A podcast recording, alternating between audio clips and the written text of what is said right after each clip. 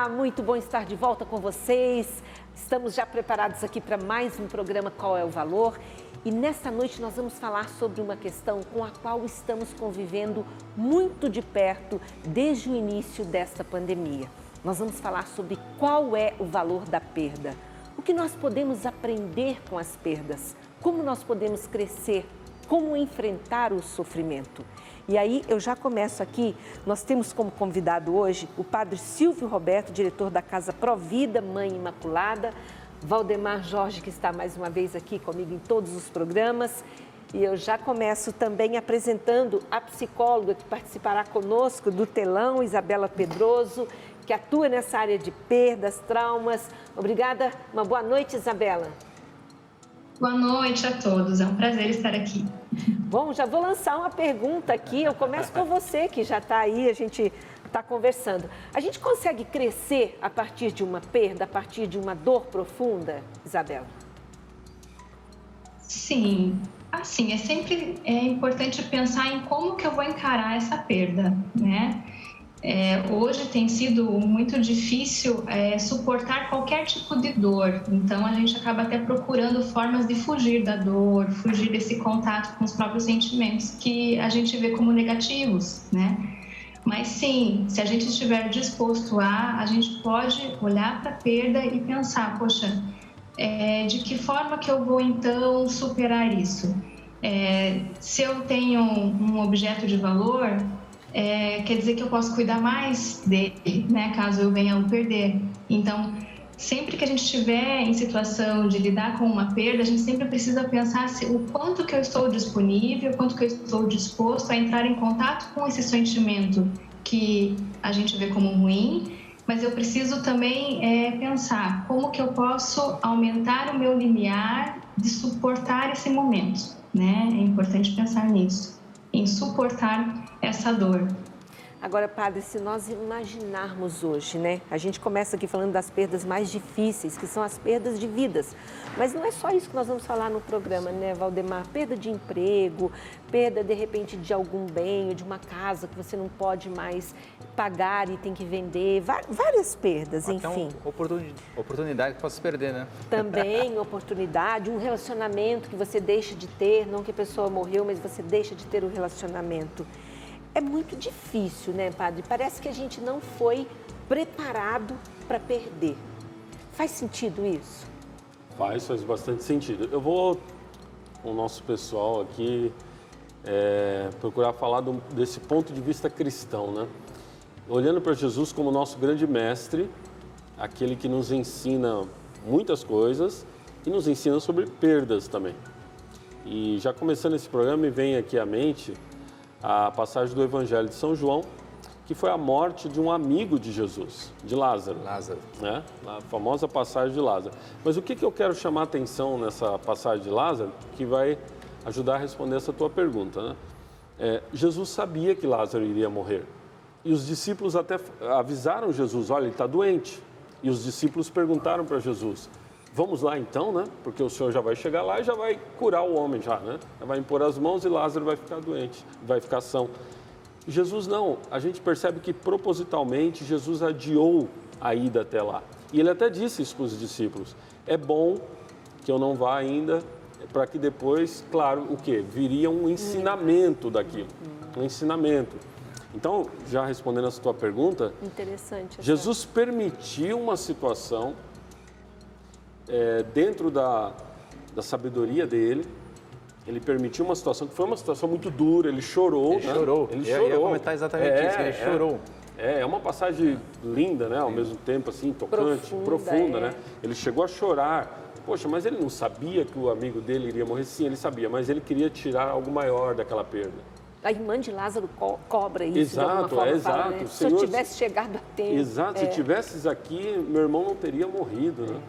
E Jesus, aí Jesus faz um milagre, mas Jesus permitiu aquela situação para tirar um ensinamento maior daquilo, que é algo que está nos faltando hoje. Realmente nos falta hoje um processo de aprendizagem, de aprendizado para lidar com as perdas. Até é importante a gente comentar isso, porque você que está em casa, né, nesse momento que eu estou dizendo tão complicado, pode ser que você esteja experimentando uma situação de perda. E aí é hora da gente se perguntar, né? O que, que Deus quer me mostrar com isso? O que eu posso aprender com isso?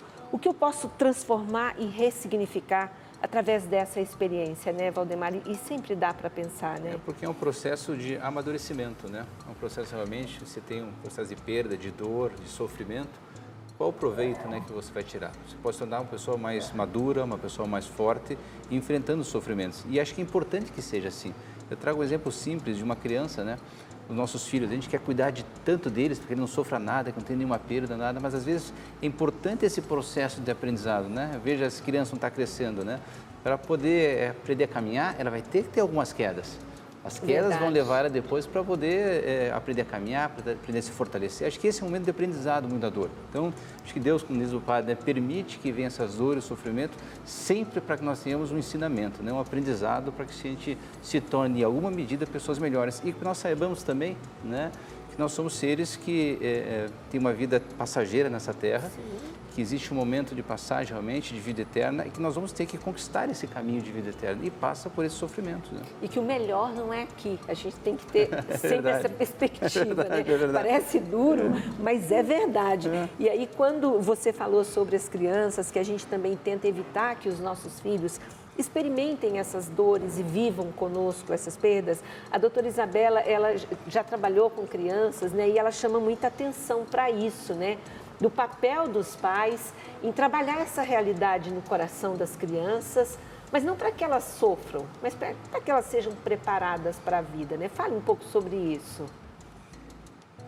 Isso, é, a gente vai passar por pequenas perdas o tempo todo, né? É, na verdade, nós, se formos pensar bem, nós nascemos já perdendo, porque vamos pensar, é um bebê. Um bebê, quando ele está no ventre da mãe, ele está completamente protegido, ele está com calor, ele tem um contorno né, é, aconchegante. E no momento que ele nasce, ele perde tudo isso, né? Então, no momento que a gente nasce, todos nós vamos ter uma memória de um lugar de conforto e de segurança e fomos jogados agora para o mundo. E agora, como é que lida com isso, né? Então, sempre, desde bebê até o nosso crescimento e nos dias, enfim, durante toda a vida, a gente vai ter que lidar com essas perdas, né? Perda do aconchego, perda da proteção, é, ter que enfrentar essas situações. E nisso, as crianças, né, é, estão nessa fase de aprendizado e constituição da personalidade. Então, os pais, como uma forma de precaver né, uma pessoa adulta depois, que vai ser mais tolerante, que consiga suportar as situações, as adversidades da vida, o ideal é que justamente dê suporte e acolhimento para a criança que está sofrendo pequenas frustrações. Né? Ah, tá brincando com um brinquedo que quebrou, e agora? O pai vai sair correndo e comprar um outro igual? Ou vai acolher o sofrimento do filho e vai ajudá-lo a perceber que, poxa, se você perdeu esse objeto agora, esse brinquedo, você vai poder cuidar do próximo quando você ganhar esse próximo. Mas acolher esse sofrimento sem desespero, né? Sem aquela correria. Ai, meu Deus, e agora o que, que eu faço? Né? Meu filho não pode sofrer. Nossa, que bacana isso. Eu ouvi uma vez uma, uma filósofa da Universidade Federal do Rio dizendo que a dor, né, a, a perda sempre traz uma dor.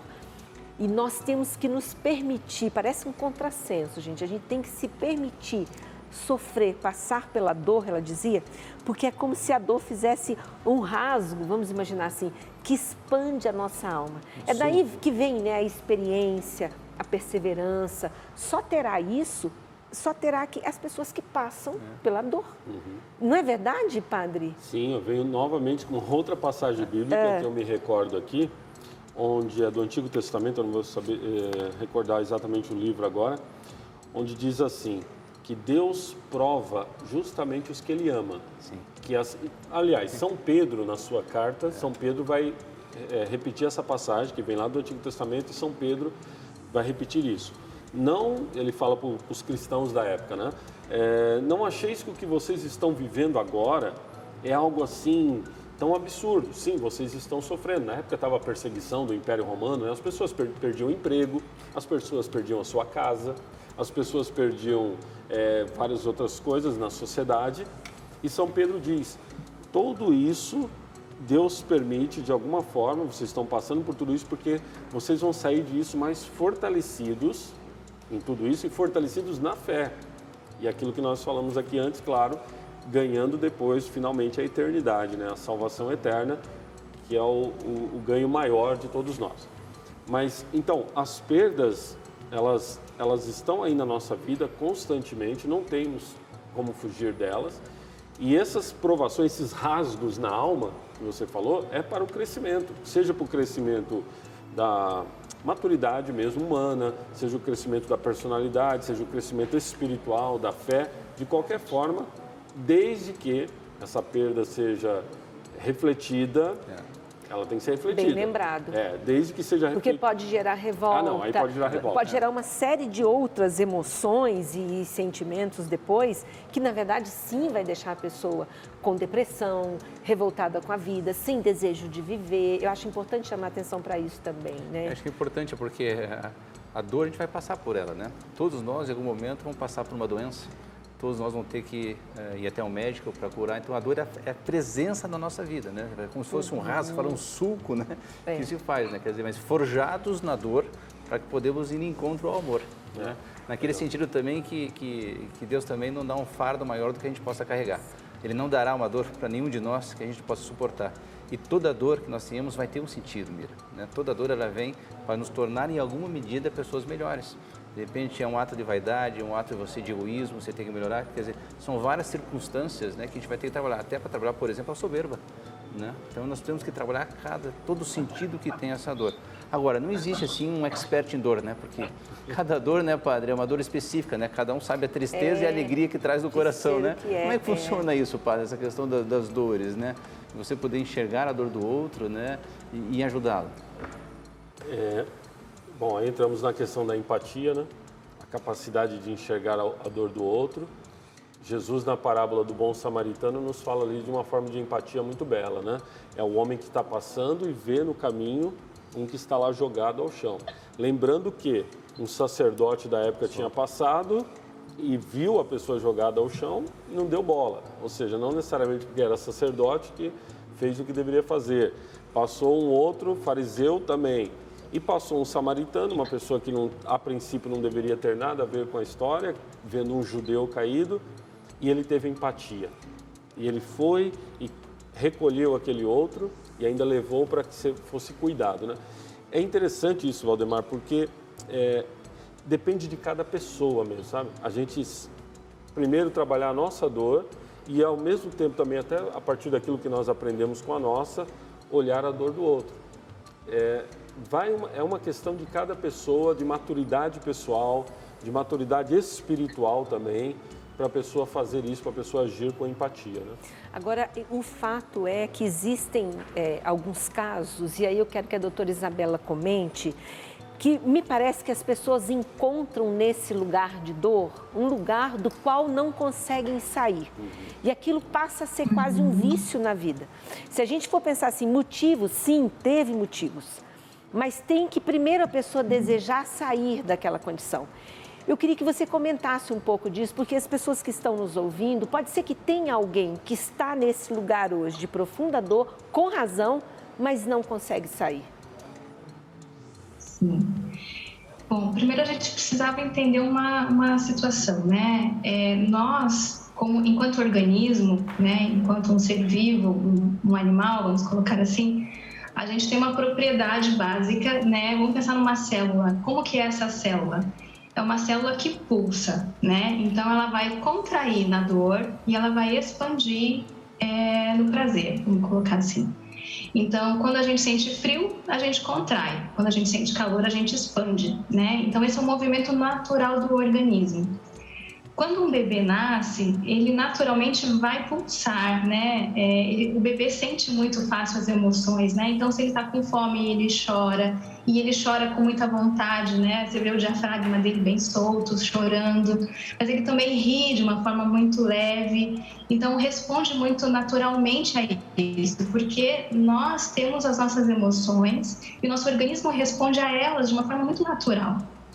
Entretanto, conforme a gente cresce e a gente vai passando por situações difíceis, é, todos nós temos os nossos traumas, temos as nossas marcas, né? E isso vai fazendo com que a gente tenha, vá criando tensões no organismo, vai criando tensões no corpo. E a partir disso, a gente vai construir o que a gente chama de caráter, né? Que o caráter é como se fosse a nossa defesa para o mundo. Né? Não é a ideia de caráter que todo mundo tem, né? Ah, a pessoa é mau caráter ou tem bom caráter, não seria muito nisso mas seria um caráter neurótico, né? Que é a forma como, que, como eu vou agir e reagir às pessoas que estão à minha volta, né? Então, a partir disso, sim, tem pessoas que nessa construção desse caráter vai ter uma propensão maior a sentir dor. Ela, de alguma forma, ela precisou se defender de situações traumáticas e ela vai como, como eu posso dizer, ela contrai tanto, o corpo fica tão tenso que muitas vezes ela até procura dor porque é a única forma dela se sentir viva. então é muito complicado isso, é um caso, são casos difíceis de tratar, mas quando a pessoa percebe que ela vive sempre na tristeza, que ela sempre vive no pessimismo e que ela até busca situações onde ela é, está em lugares ruins, e que, poxa, eu poderia ter algo melhor, aí ela pode sim buscar um tratamento, buscar ajuda, é, buscar espiritualidade para conseguir transcender isso, né? Entender que a vida não é só isso, não é essa, esse lugar amargo e ruim, somente isso, né? É importante que a gente consiga transitar sempre com as nossas emoções, né? Tanto de um lugar bom como para um lugar de dor também. Poxa, muito, muito interessante essa observação que você fez.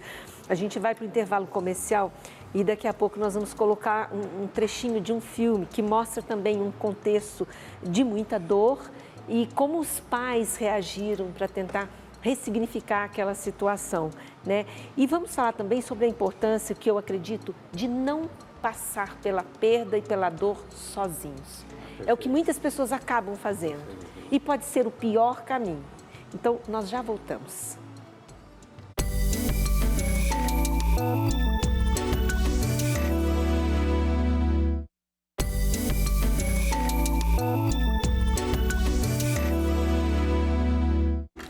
Qual é o valor da perda? De que maneira nós podemos crescer, aprender com as perdas nas nossas vidas? Esse é o assunto do programa Qual é o Valor de hoje. E agora nós vamos ouvir também, a nossa equipe foi às ruas, para ver de que maneira as pessoas enfrentam as suas perdas. O que elas fazem, como elas enfrentam esses momentos. Vamos ver. Você já teve muitas perdas na sua vida? Sim, meu pai. Ninguém muito próximo, ainda bem. Foi bem difícil, assim, pra, no caso, né, meus avós que eu morava, meu tio, tudo. Acho que é normal termos perdas na vida. Amigos, familiares, esposo. Sem dúvida, quem não teve, né? Depende do que significa perda, mas familiar, assim, não muitas. Irmãos, parentes, amigos, patrões. Por conta do Covid ou... Por conta do Covid. Minha avó, por exemplo, perdi Agora na pandemia perdi ela com, por causa do corona, né? Eu tive uma perda de uma, de uma tia minha faz um tempo já, mas agora referente ao Covid, graças a Deus ainda não, ou ainda não, não vou ter e não, não tive nenhuma perda. Como que você lidou com elas? Como eu lidei? Sempre uh, trabalhando com o psicológico, que é o principal, né? Lutando para que viessem fases melhores. Foi extremamente difícil e até hoje, né? É um, uma dor que não. uma saudade, né? Importante você estar tá ali para ouvir e apoiar a pessoa. É difícil. É, a gente tem, tem uma estrutura muito boa para você poder se segurar com tudo isso. Porque uma perca é muito triste. Porque eu sou católica, né? Então eu acredito que é, um, é, é vontade de Deus. Então, tipo, eu só aceito e é isso. É triste, mas a gente aprende a conviver com isso. Você tem que dar a volta por cima, né? Não pode se abalar. E tem que pensar lá na frente que vai dar tudo certo. Principalmente o apoio da palavra de Deus, né? Que a gente tem de ter seu alicerce, senão você não consegue. E é um momento bem difícil que a gente está passando, né? Tipo, a gente perde as pessoas e não pode nem enterrar elas direito, né? Não pode nem dizer adeus direito. Conseguir me apegar com Deus para superar a depressão. Olha, Vira, Padre Silvio, o sofrimento faz parte da nossa vida, né? Não há como excluir o sofrimento. Excluir o sofrimento é como excluir a própria vida, né? Então, como é que a gente trata, né? Como é que lida com esse sentimento, com a perda, com a dor, com o sofrimento? Como é que a gente consegue assimilar esse, esse sofrimento, essa dor? Acho que é importante a resposta das pessoas, né? Muito diverso, muito rico. Sim. É uma moça, eu sou católica e realmente, é, se for a vontade de Deus, eu vou aceitar a vontade de Deus. Esse ponto, né, de você aceitar a dor como a vontade de Deus, acho que faz a diferença, né? Eu me, eu me vi na resposta dessa menina ali, embora ela bem jovenzinha, que eu perdi meu pai um ano atrás. Né? Então, foi bem no início da pandemia ali, eu correndo com ele em hospital, foi uma angústia, uma situação bem difícil. E aí, um mês depois, ele faleceu. É, como que eu vejo isso? Né? Passei já pela fa fase do luto, né? Porque é mais ou menos um ano, Sim. um ano, um ano Sim. e pouquinho, é essa fase do luto aí. Passei por essa situação. Eu me vi na resposta daquela menina. Eu fiz uma entrega para Deus, tive a graça de como padre também, mas mesmo que eu não fosse padre, né? Eu fiz uma entrega do meu pai ainda em vida, conversando com ele, levando ele a pai. O senhor precisa se preparar, com, o senhor precisa rezar, né? porque eu via que a situação dele estava difícil, né? Não que eu falava para ele que ele iria morrer já, não era isso, mas até tinha esperança que ele ia melhorar. Mas falar, pai, o senhor precisa é, rezar, vamos rezar juntos, tal. E assim foi, foi. E eu vi que Deus foi conduzindo as coisas e finalmente depois chegou um momento que aí Deus o chamou, né? Mas eu, da minha parte, por um lado foi bem duro isso, mas por outro la lado tem uma, uma paz mesmo. Confesso que tem uma paz de dizer, tá, tá na mão de Deus, tá na mão de Deus, né? Tá na mão de Deus essa dor. Eu sei que para algumas pessoas não é tão fácil, tem outras situações, né? Para ninguém é fácil, mas cada um tem a sua situação particular de É vida, verdade. de várias coisas. Né? Mas o que a menina falou ali, a jovenzinha, é bem isso, né? É difícil, dói, porém, deixa, colocam e confio em Deus, né? Confio em Deus. Outro aspecto importante é que nós não podemos desqualificar a dor das pessoas. Não, é então, às vezes, alguns sofrem intensamente por uma perda que para você não seria tão sofrido assim. É. E é, e é difícil a gente compreender isso no, no grupo familiar ali, porque algumas perdas representam tanto. Eu queria que a Isabela comentasse isso, porque existem dois lados, né? Por um lado, nós temos sim uma geração que esse termo não é meu, tá, gente? Não fiquem bravos comigo. Uma geração de mimados, né? Dizem muitos pesquisadores, enfim. E por outro, um pouco dessa incompreensão com o sofrimento exacerbado de outros. O que nós podemos dizer para que as famílias enfrentem essas diferenças? Sim, a gente, é importante a gente ver um contexto, né? É, por exemplo, antigamente, vamos pensar até nos meus avós, né?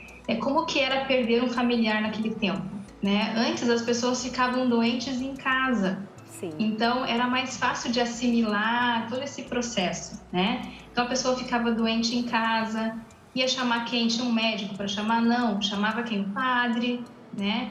Então o padre acompanhava a família de perto. Então a morte era algo natural. A pessoa morria, aonde que era o velório? Era na própria casa. casa. Então, esse contato com a morte era diferente do que nós temos hoje, né? Com o avanço da medicina, que é algo muito bom, é, foi possível superar certas doenças. Só que ao mesmo tempo, o que, que a gente encarou, o que, que a gente encara hoje, né? Que a morte, é, a perda, é justamente um fracasso.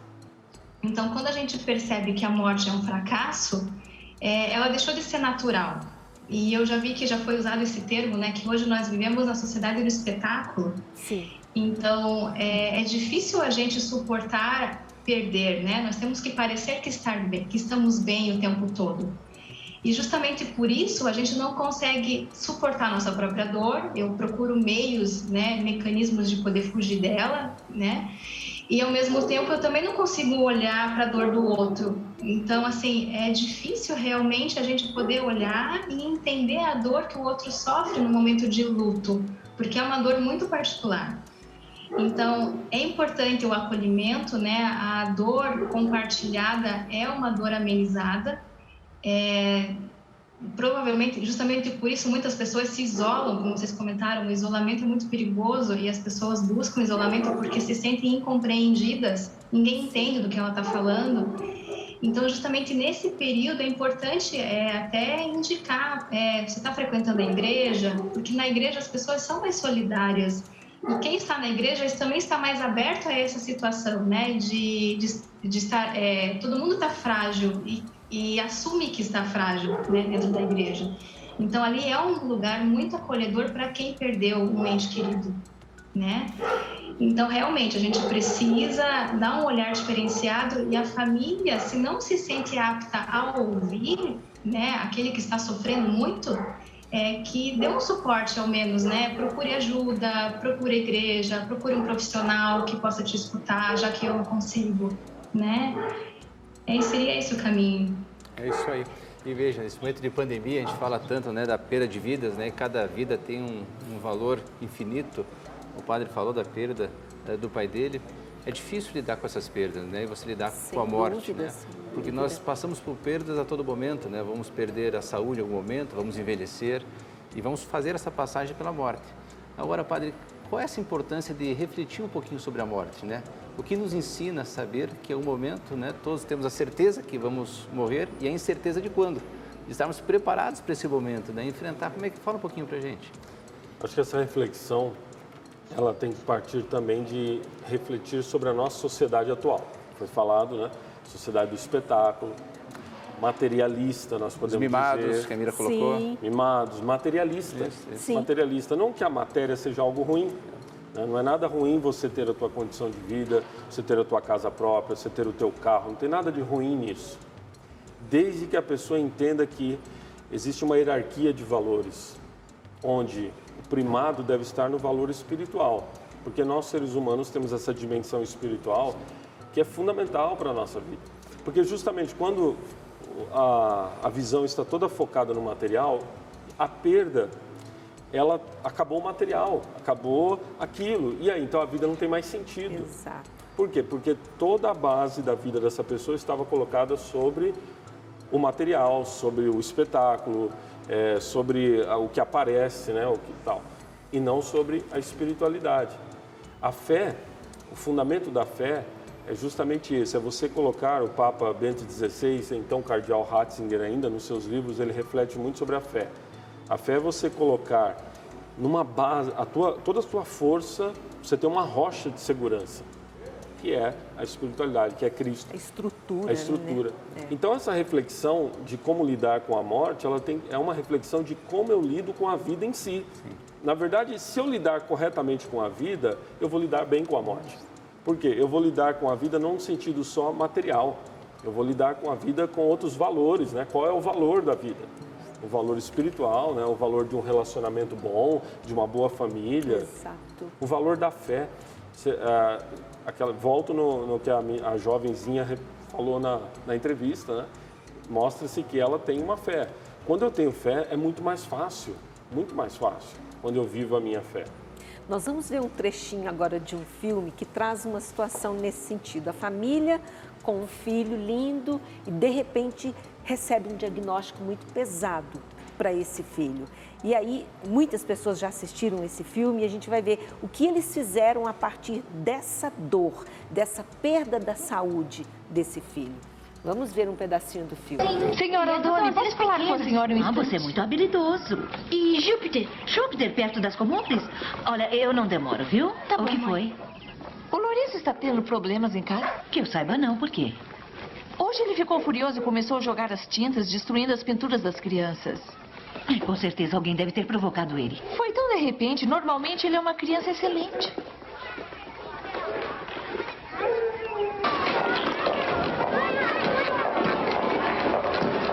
Senhora Mais um incidente? Sim, hoje foi muito pior. Senhora Odone, há algum problema em sua casa? Por que acha que o problema é em casa? Porque aqui não há nada para explicar esse comportamento perturbado.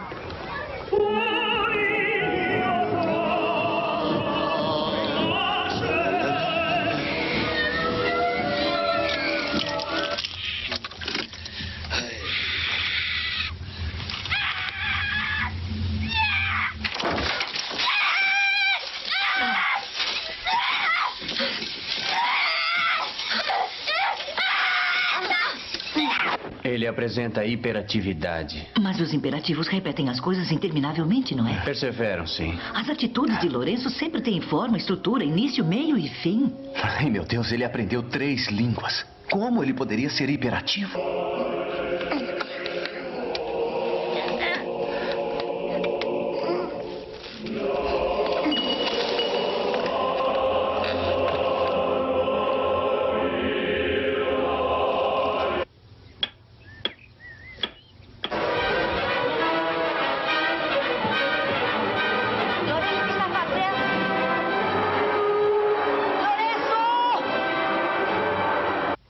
Existe uma família de doenças que são muito raras. As leucodistrofias. Lourenço tem uma delas. Chama-se ALD. O que é a ALD é um defeito congênito no metabolismo que provoca a degeneração do cérebro. Ela só afeta o sexo masculino, geralmente entre as idades de 5 e 10 anos. O progresso é ininterrupto. O fim é inevitável. Todos os meninos com ALD morrem geralmente até dois anos depois do diagnóstico. Bem, para ser sincero, não temos bem certeza de como funciona. Eh, vocês sabem o que é mielina? Não. Mielina é a substância lipoide que envolve os nervos. É mais ou menos como o plástico que envolve os fios elétricos. Sem ela, os nervos não conseguem conduzir os impulsos. O que a ALD faz é descascar a mielina, corrói ela, se preferirem. Isso provoca degeneração do cérebro. Enquanto o cérebro se degenera, o corpo perde suas funções. É lindo esse É lindo. É, esse filme ele representa o drama né, de uma família, É. um pai e uma mãe com um filho de 5 anos que tem um filho com uma doença rara, né? É.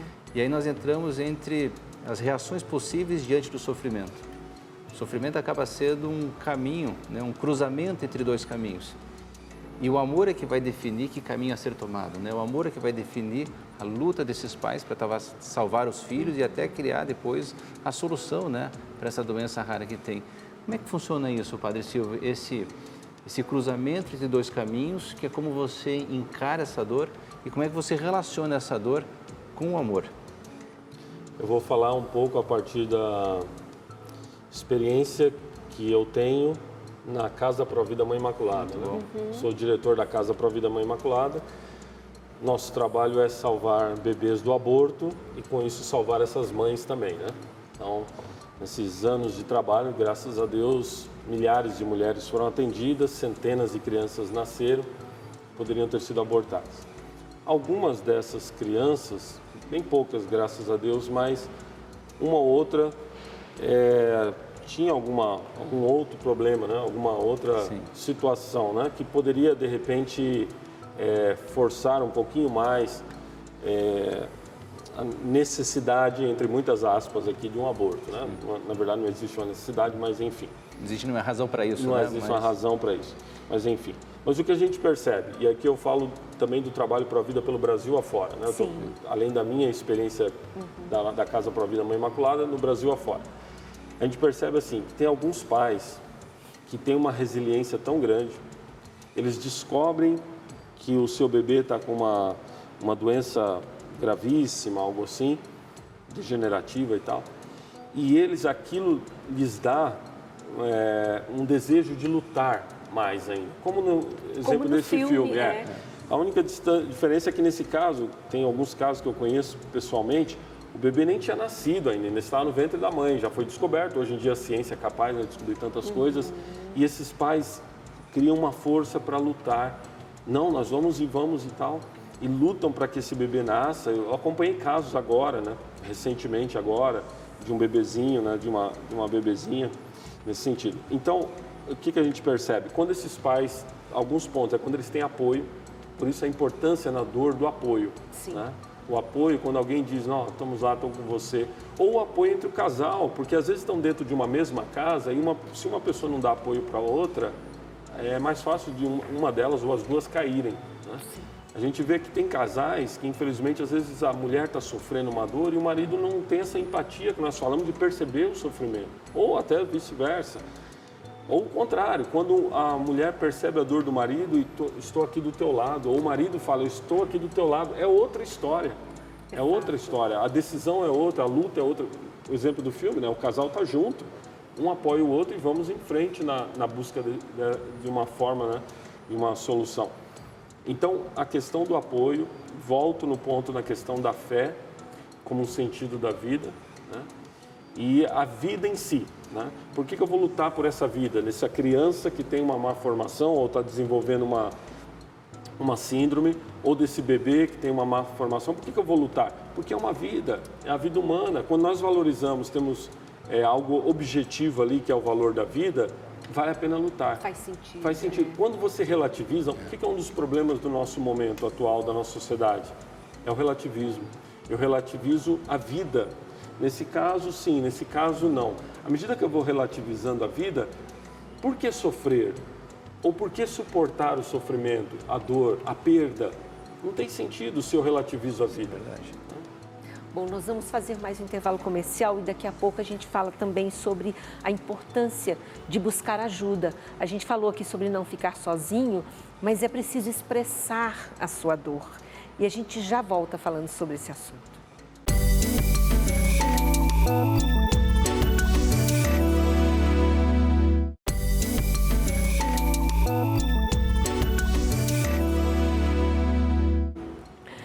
Estamos chegando ao terceiro e último bloco do programa Qual é o Valor de hoje? E agora nós vamos ver mais uma história em que a pessoa conseguiu ressignificar uma grande perda, uma grande dor. Nós vamos ver o testemunho de fé e esperança de um artista plástico de Sarandi, aqui no noroeste do estado. Depois de ficar tetraplégico, ele superou todos os limites através da arte e conquistou um novo sentido para a vida dele.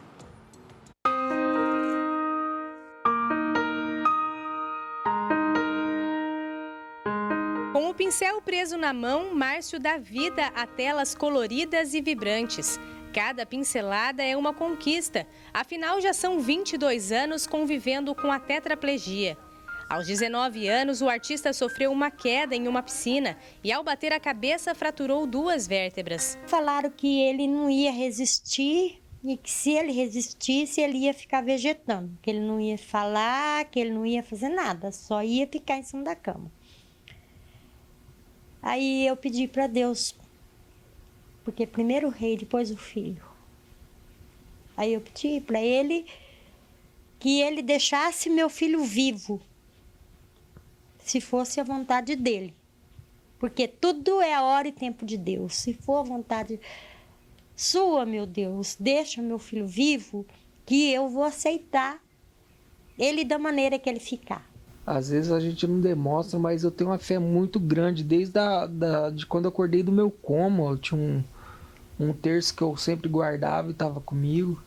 Então, sempre foi a primeira coisa a se pensar foi na fé, foi em Deus, assim, para me poder me guiar, me dar uma orientação. Foi através da arte que ele encontrou um novo caminho e um motivo para seguir em frente. Fiquei um ano olhando pro, pra cima aqui, que não tinha forro, não tinha nada. Falei assim, eu não quero essa vida para mim, não quero ficar dependendo das pessoas, não quero uma vida, sei lá, de 24 horas sem fazer nada. Eu resolvi ir no desenho. Aí do desenho eu descobri a pintura. O resultado de anos de trabalho e dedicação são centenas de obras de estilos variados e que já foram expostas até mesmo fora do país. Exposição já foi para Bulgária, Noruega, telas vendidas para a Europa, para os Estados Unidos, tem carta de recomendação dos, dos presidentes. Então acaba me trazendo muita coisa boa ainda. A maneira dele sair. a imaginação dele sai no mundo e aí ele viaja. Entre as telas do Márcio, uma delas é ainda mais especial e, segundo o artista, não está à venda. Afinal, ela representa o recomeço e uma vida nova cheia de cores e luz. Minha velhinha representa a luz na escuridão, né? Porque eu vivi um mundo meio escuro. Aí de repente eu trago cor para minha para minha vida, então ela representa muita coisa boa. O que eu tenho que falar para as pessoas é parar de reclamar um pouco da vida, né? Muita coisa ainda, né? Não sabe o que quer ficar em cima de uma cama 24 horas, não sabe o que quer sentir um corpo, né? Então as pessoas tinham que agradecer mais a Deus, né? Valorizar mais a vida e dar mais valor em, em coisa mínima que a gente faz.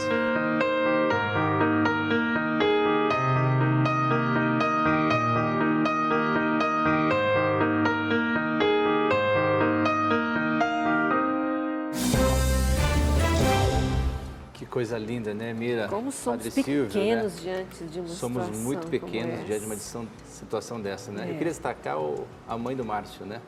Primeiro, a mãe do Márcio, pessoa carinhosíssima, né? E ela fala, né, que se fosse a vontade de Deus, ela queria que o filho desse, dela ficasse vivo. E o Márcio falando em algum momento ali, ele fala que primeiro ele relutou bastante, né? Quase um ano ali relutando com a doença e tal. Mas depois ele entendeu o significado eh, que Deus tinha para ele, né? E ele pediu a Deus realmente, Deus atendeu ele, ele ressignificou a vida dele e agora um artista maravilhoso, encantador, expondo, né, eh, o mundo afora a beleza do trabalho dele e com muita riqueza, com muito talento, né? Acho que Padre, fala um pouquinho pra gente o que, que o senhor viu aí no Márcio. Eu quero puxar um ponto aqui que é o expressar, né? Que para esse momento agora do programa, da necessidade de nós expressarmos a dor. Ele está expressando da forma Sim. dele ali na pintura. Claro que ele tem outras formas de expressar também, a pintura é uma delas. Eu quero chamar a atenção para uma forma de expressar a nossa dor, que é voltando na questão espiritual, é o conversar com Deus. Às vezes as pessoas eh, têm dificuldade de rezar. Rezar ela, em, em certo sentido, não é um ato difícil, desde que a pessoa entenda que rezar é falar com o coração. E expressar a sua dor para Deus, dizer: Senhor, eu estou sofrendo hoje. Meu Deus, eu tive essa perda na minha vida. A minha vida está apertada, estou angustiado. Não é errado falar isso. Muito pelo maneira contrário, alguma. muito pelo É. contrário. A Bíblia ela é cheia de, a gente chama dos livros existenciais, sapienciais, os Uhum. salmos, onde a pessoa, o salmista ali, por exemplo, ele abre o seu coração e fala: Meu Deus, eu estou passando por uma, pelo vale da amargura. Porém, olha que interessante nesse momento dessa oração, você expressa a dor, mas aí você diz: Mas eu confio que o Senhor está comigo. Ou seja, a pessoa ela liberou seu- a sua angústia, esse ato de liberar a sua angústia, mas ao mesmo tempo vem acompanhado de um ato de fé, que não é de desespero. Ainda que eu não veja, eu acredito, Senhor, o Senhor está comigo. Então, essa liberação, essa forma de expressar a sua angústia, tem várias outras formas, né? A Isabela pode nos dizer também do lado da psicologia, mas essa forma de, na oração, é um, ato, é uma, é um momento privilegiado de nós expressarmos as nossas dores pelas nossas perdas. E ele falou ali, né? Ele pediu a Deus. É, ele né? pediu a Ele Deus. pediu a Deus. Pediu a Deus a falar em ora- em oração. É falar com Deus, né? Colocar em oração. E Veja- quando a pessoa. Ah, Pode- desculpa, pode falar, pode continuar. Eu ia dizer, quando a pessoa procura uma psicóloga, de certa forma, está indo também para expressar. verdade. e às vezes nem está com a intenção de abrir tudo, mas as perguntas do psicólogo vão levando aquela busca interior que leva o paciente a se auto-enxergar, di- digamos assim, a se perceber. Faz sentido isso? Quer dizer, quando você está sentindo uma dor muito forte, você precisa expressar. Expressa para Deus, busca ajuda, conversar com alguém, não ficar só. Exatamente. Nós somos seres de linguagem, né? E a linguagem está diretamente ligada com as nossas emoções. Então, nós temos essa necessidade, né, de colocar as nossas emoções e sentimentos para fora. Tem uma passagem do Santo Papa Bento XVI que eu gosto muito, que ele trata de música litúrgica. E aí ele cita Buda nessa passagem. Ele fala o seguinte, que Buda coloca que os animais, eles se dividem no mundo em três estratos.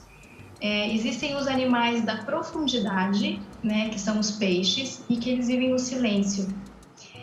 Nós temos os animais terrestres, é, que são os animais que gritam. E aí nós vamos ter também os animais que buscam as alturas. Esses animais que buscam as alturas cantam. Então, assim, aí ele faz uma análise, né, que é muito bacana. Que nós, enquanto seres humanos, nós temos a capacidade de é, circular nesses três estratos, né? Então, nós temos necessidade, sim, de ir para a profundidade, ou seja, de olhar para o nosso interior, ao mesmo tempo que a gente precisa expressar aqui no mundo terrestre, se defender, se posicionar, se colocar e tudo mais, nós também temos essa necessidade de transcender isso, né? Uhum. Através de uma forma que pode ser pela arte, pode ser é, no contato com Deus, né? Buscando realmente as alturas, é, enfim, da forma que for possível, de acordo com a espiritualidade, né, da pessoa. Mas eu gosto muito dessa passagem porque dá uma visão é, de busca por uma harmonia, né? Então a gente precisa olhar para dentro a gente precisa se colocar no mundo, porque o mundo exige isso da gente, né? Mas ao mesmo tempo a gente também precisa se expressar de uma forma harmônica, né? Que, que remete ao canto dos pássaros, não é verdade? Então, é, a música, a arte, a pintura, é, a dança são formas que nós temos de linguagem também que favorece né, a nossa expressão e, por consequência, se a gente consegue colocar nisso um propósito, então, assim, se eu tenho uma dor e eu expresso essa dor numa pintura, como fez o rapaz, colocando um propósito nisso, eu oferecendo isso como um propósito, aí eu consigo transcender essa dor. Né? Então, é uma forma de harmonizar o meu sentimento com o meu pensamento e com essa transcendentalidade, né? Então aí a gente consegue conectar esses três níveis que nós temos necessidade, né? Muito bom você ver a arte do Márcio, né, se transformou nas suas obras num tesouro, né? Eu acho que esse é o grande significado. Como é que nós transformamos a nossa dor num tesouro? Quer dizer, ressignificar a dor. E como é que se faz isso? Uma delas é oferecendo ela para Jesus, né? Oferecendo, unindo a dor de Jesus na cruz. Essa é uma forma de transformar a dor em tesouro. E nós também podemos transformar a dor do outro no nosso tesouro. Veja a mãe também do Márcio, como ela colocou toda a caridade, todo o amor, Sim. toda a atenção que ela colocou é, na vida desse jovem, ela se Quando dedicando toda que ele sai através da arte, é lindo isso, é, Ela né? mesma, ela se vê ali, quer dizer, então ela própria transformou a dor do filho num tesouro para ela. E a dor também dela, porque ela imagine quantas é, é, ações que ela tem que fazer para poder cuidar do filho, privações. Também. Acho que é um pouco isso, né? Nesse momento de pandemia também, é como nós devemos tratar os nossos enfermos, né? Tratar com muito carinho, tratar os nossos enfermos, os nossos hospitais, como a mãe do Márcio trata o filho, né, no leito da cama e valorizando toda a arte dele, todo o tesouro que ele transformou a dor dele, né, padre? Fala um pouquinho para nós e transformar assim essa dor num tesouro, até por esse amor. Acho que pelo ponto de vista da fé, que é o ponto de vista mais profundo que o ser humano chega, eu vejo que é aquilo que você mencionou, unirmos na pessoa de Jesus Cristo. Jesus Cristo passou a maior de todas as dores, morrendo numa cruz, não só tinha dor física, ali estava a dor da angústia espiritual que ele assumiu da humanidade. A mãe dele estava ali aos pés da cruz, uma dor dilacerante. Quem é mãe vai entender melhor, né? Vendo um filho daquela forma. E como que Jesus passou por aquele momento? Ele sabia que ele voltava ao Pai, que aquilo não era o fim. Aquilo não era o fim. Esse aquele... é, é, o principal. Esse é o principal. Nós temos, sabemos que uma dor não é o fim. Tá, mas como vocês vão dizer que não é o fim? Eu perdi o meu pai, eu perdi a minha mãe, eu perdi o meu irmão. Não é o fim. Não é o fim. Por quê? Aquele seu pai, aquela sua mãe, além do fato de que ter deixado aí bons exemplos, situações e tudo mais, mas aquele seu pai, aquela sua mãe, aquele seu irmão, é uma pessoa que em Deus está viva e que nós com ele nos encontraremos novamente um dia na eternidade. É claro que aqui eu estou falando de fé, estou falando da virtude da esperança, é, mas o sentido maior, porque nós tá, volta e meia nós estamos voltando à questão da morte, né? O, o, o, o programa não é só, só, sobre esse tipo de perda, né? Mas pela situação é que nós estamos vivendo, né? é. né? A situação uhum. que nós estamos vivendo. Tem, um, tem um, dois autores, eles são até sacerdotes, mas dos anos 80 ainda, eles escreveram um livro em inglês, são dois americanos, é, Healing The Greatest Hurt. É, não tem a tradução em português, mas é curando a maior de todas as feridas. E qual a maior de todas as feridas? Eles falam. É justamente a perda de alguém doente querido. Né? E como curar essa maior de todas as feridas? A certeza de que não é o fim. Né? Entre outras coisas, a certeza que não é o fim, a certeza de que tem algo mais e a certeza de que nós podemos, de alguma forma, nos manter unidos com os nossos entes queridos. Eu vou te fazer uma pergunta difícil, que muitas, eu já ouvi muitas vezes essa pergunta. Por que, que eu estou passando por isso? É. E alguns dizem assim, por que, que Deus permitiu, permitiu. que isso acontecesse comigo? Por que, que uma pessoa tão boa acontece isso? Padre, o que, que o senhor responde quando alguém te pergunta isso? Olha, esse é o tipo de pergunta que não existe uma resposta pronta de dizer, não, você está passando por isso, porque isso, isso, isso na sua vida. É. Não. Agora, a resposta é aquilo que nós falávamos no início do programa, né?